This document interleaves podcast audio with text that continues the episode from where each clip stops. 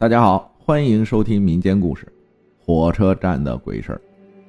这是一个真实的故事。零二年五月份，火车站爆破。我们租住在火车站附近的一个大杂院里，住户很多。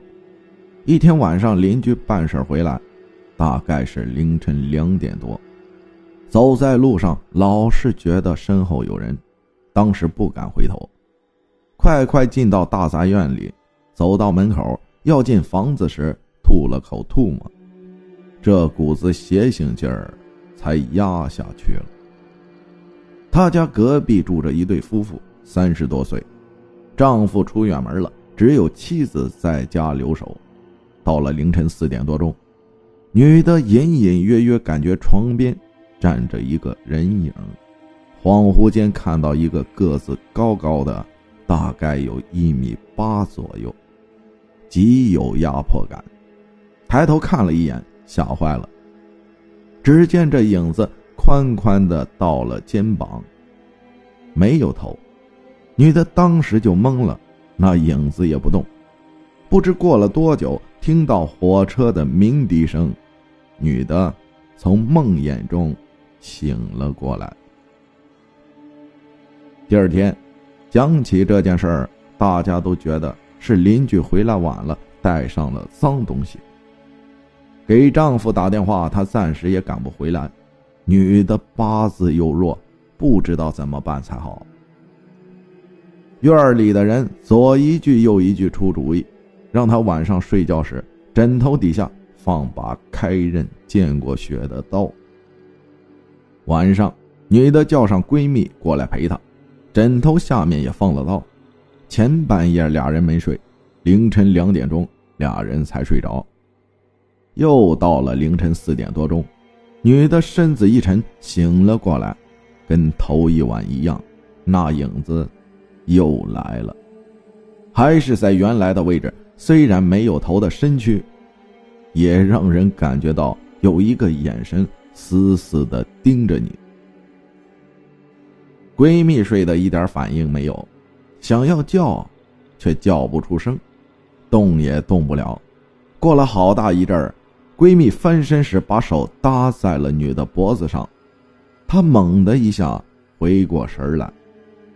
外面的灯光映照在地板上，房间一片清冷。心里是说不出的害怕，叫醒闺蜜，她却是一脸的懵。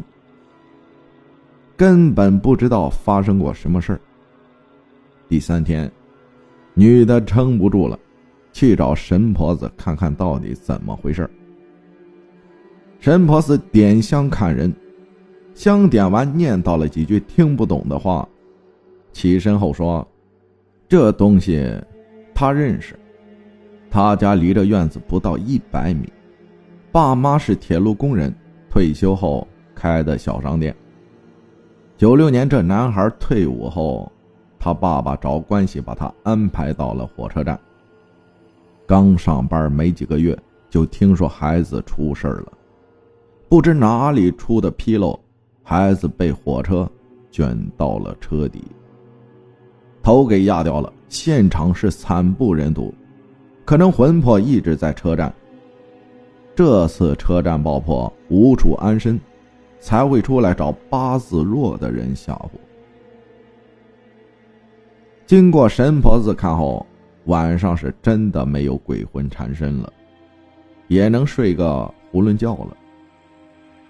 作为分享故事的我，知道那个男孩是独生子，母亲受不了打击，一夜白头。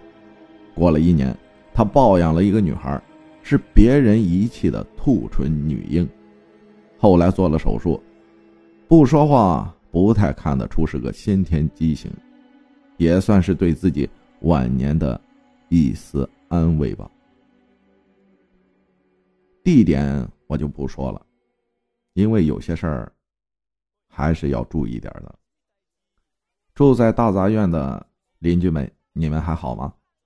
听到这个故事，想想也知道有多少人知道了。